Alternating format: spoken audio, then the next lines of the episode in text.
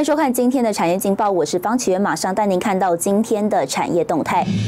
今年半导体单位出货量上看一点一三五兆，创下四十三年来的新纪录。新能源车订单热，智深科三月营收年增超过百分之四十八，再创新高。林华友达携手一届成立医学沟通平台。行政院修正住宅法，鼓励房东参与设宅包租代管。好，带您关心台股。台股加权指数今天是开低走高，盘中一度触及一万六千八百七十七点，再创盘中历史新高。分析表示呢，全网台积电表现休息，短线仍以中小型类股表现强势。台股短期难免震荡，不过市场看多的气氛不变，供您参考。接下来请看今天的财经一百秒。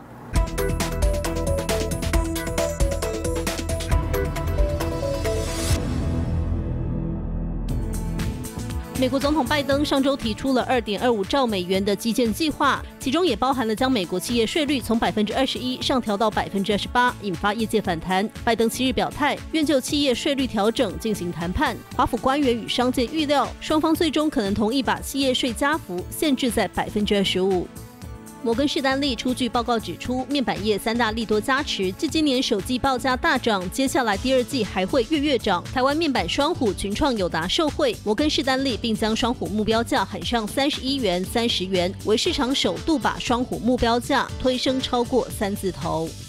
外媒报道，推特近几个月接触 Clubhouse，考虑以四十亿美元（约新台币一千一百五十亿元）估值收购 Clubhouse，但消息人士表示，收购案因不明原因搁置，目前已经停止谈判。对此，推特拒绝置评，Clubhouse 则未回应。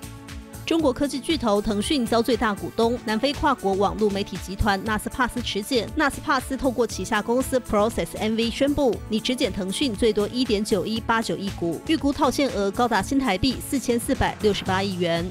新唐人亚太电视整理报道。好，台股近年是屡屡爆出投资地雷，KY 事件更是重创投资信心。投保中心截至二月份提出诉讼，求偿八百七十八亿，但是实际获赔金额只有一成。八号立法院财委会立委要求强化投保中心功能，好保障投资人的权益。立法院财委会早来财经部会、监管会周边单位就投资人保护议题专题报告。去年台湾上市会公司获利年增百分之二十一，台股更是屡创新高，但风险恐怕随之而来。我想我一直在跟各位报告的时候，都提醒大家，呃。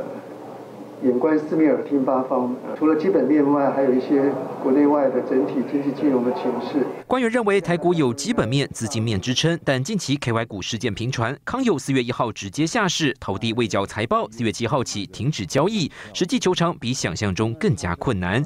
截至今年二月底，投保中心办理的团体诉讼总共两百七十案，求偿金额六百一十三亿元；待股东诉讼三十六件，求偿两百六十五亿元。不过实际获得赔偿只有六十七亿与二十一亿。几乎只有区区十分之一。对康友提起假扣押，请问扣押到多少？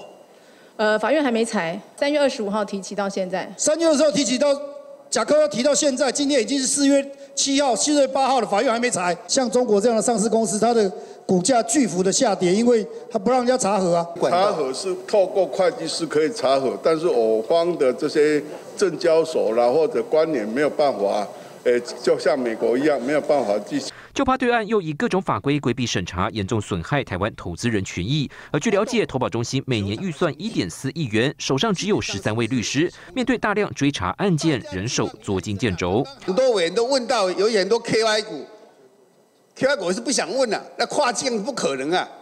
你要跑跑国内，有将近两百家上市上柜新贵，董事长再问一次，要增加多少人？我们希望可以到十位。能不能提早？呃，跟董事长跟委员报告，我们其实就是主要是投保中心，他没有调查权，所以我们在证据的收集上是有很大的困难。尽管会有调查权啊，尽管会有检察局啊。我想这部分我们会去研究，看是不是怎么强化它的效能。台股投资纷争，诉讼求偿困难。今晚会允诺三个月内提出强化投保中心功能，还有配套计划，希望投资人权益不再被漠视。新唐人电视王冠林、沈维彤，台湾台北报道。好，带你看到今天国际重要财经报纸讯息。彭博社：印度航空业复苏领先全球。波音预估，印度的航空旅游需求在二零三零年前会翻倍。金融时报，跨国私募公司 CVC 提议以两百亿美元收购东芝，并转私有化。华尔街日报，三星电子预估二零二一年 Q1 获利上看百分之四十四的涨幅。日本产经新闻，英国基金预收购日本电机大厂东芝，规模约两兆日元。好，工具机切削工具运用广泛，包括航太业、汽车业跟电子业等等。随着自动化、智慧化发展，环保意识抬头，如何在生产过程当中降低使用切削液，达到不产生烟雾以及油污排放问题，已经呢越来越受到重视。因此，干式切削成为了近年工具机专业领域的热门话题。有许多工业国家投入相关研究，台湾也积极开发。现在跟跟着我们镜头，带您直击台湾厂商的优势跟竞争力，独创的磁浮刀具生产线。